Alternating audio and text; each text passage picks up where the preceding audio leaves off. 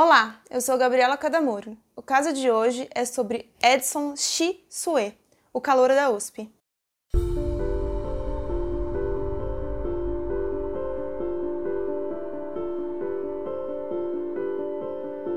Calouro da USP, japonês da USP, caso da USP, enfim, são vários nomes que remetem ao então conhecido calouro de medicina da USP. No dia 23 de fevereiro de 1999, Edson Sue, de 22 anos, calouro de medicina da USP, foi encontrado morto na piscina da Associação Atlética Acadêmica Oswaldo Cruz, pertencente ao centro acadêmico da Faculdade de Medicina da USP. No dia em que Edson morreu, havia acontecido um pouco antes uma confraternização da Atlética com os calouros, mas na verdade essa confraternização é conhecida popularmente como trote. Naquela época, os trotes eram bem violentos, chegavam a ser até humilhantes. O corpo de Edson foi encontrado por volta das sete e meia da manhã por um funcionário da Atlética. A polícia afirma que o corpo de Edson ficou por mais ou menos nove horas na água. Fazendo a perícia, isso indicaria que ele foi morto por volta das dez e meia às onze e meia da noite. Era 8 e 20 da manhã quando os bombeiros chegaram na piscina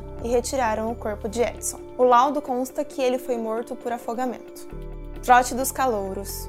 No dia 23, 180 alunos participaram de uma aula inaugural de medicina e depois foram pitados de tinta pelos veteranos. Por volta do meio-dia, um grupo de 200 pessoas, que incluía os veteranos e os calouros, foram até a Associação Oswaldo Cruz para participar de uma festa, a festa de confraternização do trote. Em depoimento, alguns veteranos disseram que só era recebido ou passado o trote antes das festas. Nesse trote, os alunos mais velhos, os veteranos, limpam os calouros com jatos de mangueira, jatos de água ou dão banho neles no vestiário.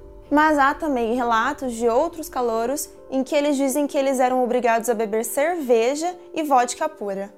Investigação e morte vários delegados passaram por esse caso. Segundo o delegado Marcelo Damas, do Departamento de Homicídios e Proteção à Pessoa de São Paulo, houve a hipótese de que Edson pudesse ter sido morto antes de entrar na piscina. O bombeiro que retirou Edson da água alegou que ele estava com as mãos, as palmas das mãos no peito. O delegado enfatizou que quando uma pessoa morre afogada, quando ela está se afogando, é impossível que ela fique com as mãos no peito. Geralmente suas mãos ficam abertas. Na época, o estudante estudante de medicina do sexto ano, conhecido como Frederico Carlos Janha Neto, de 24 anos, gravou um vídeo dizendo que tinha matado Edson.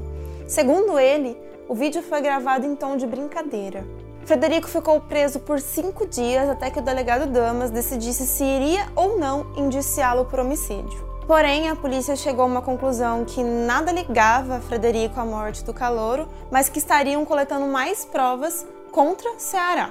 O advogado de Frederico, Guilherme Batocho, entrou na época com um pedido de habeas corpus para tentar impedir o indiciamento por homicídio do estudante. Batocho, na época, declarou que não existiam provas nenhuma contra Frederico no envolvimento da morte do calouro. O delegado, naquela época, 1999, afirmou que os 300 alunos que participaram da festa sabiam exatamente o que tinha acontecido com Edson, mas que eles haviam feito um pacto para não contar a verdade. Porém, segundo o delegado Paulo Roberto Nascimento de Oliveira, do 14º Departamento Policial de Pinheiros, a água da piscina estava turva por causa da quantidade de cloro e tinta que tinham se misturado à falta de limpeza, o que poderia também ter atrapalhado alguém ter visto o corpo do Edson ali naquela noite. Cartas feitas à mão. Após a morte de Edson, os calouros escreveram cerca de 68 cartas à mão, contando e relatando sobre a festa. O garoto aparecia em três delas. Muitas dessas cartas relatavam que os veteranos coagiam até aqueles que não sabiam nadar a entrar na piscina. Uma dessas cartas também dizia que haviam mais de 100 pessoas na água. Ainda nas cartas, alguns alunos relataram que Edson havia ido embora, mas voltado para a Associação Atlética à noite com alguns amigos depois da festa. Relatório de acusações.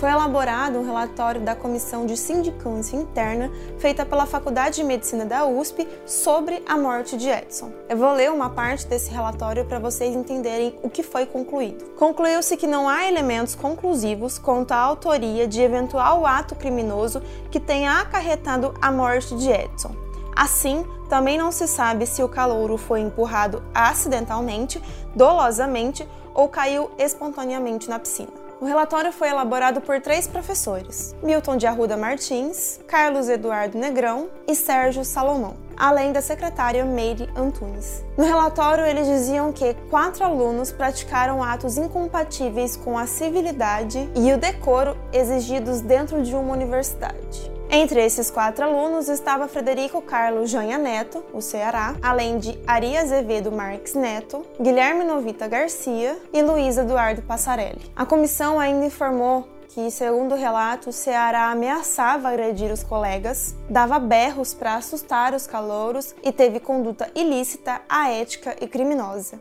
Trancamento e absolvição.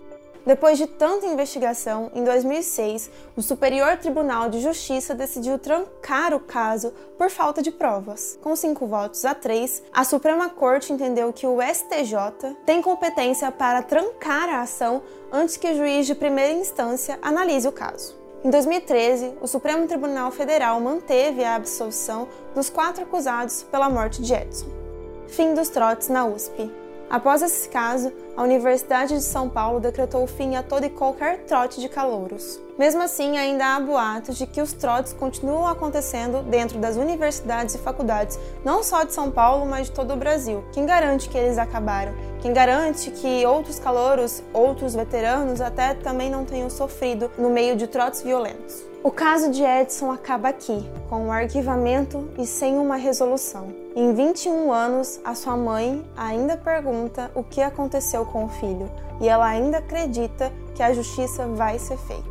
Edson foi assassinado ou morreu acidentalmente? Fica aí a dúvida. Boa noite e bons sonhos.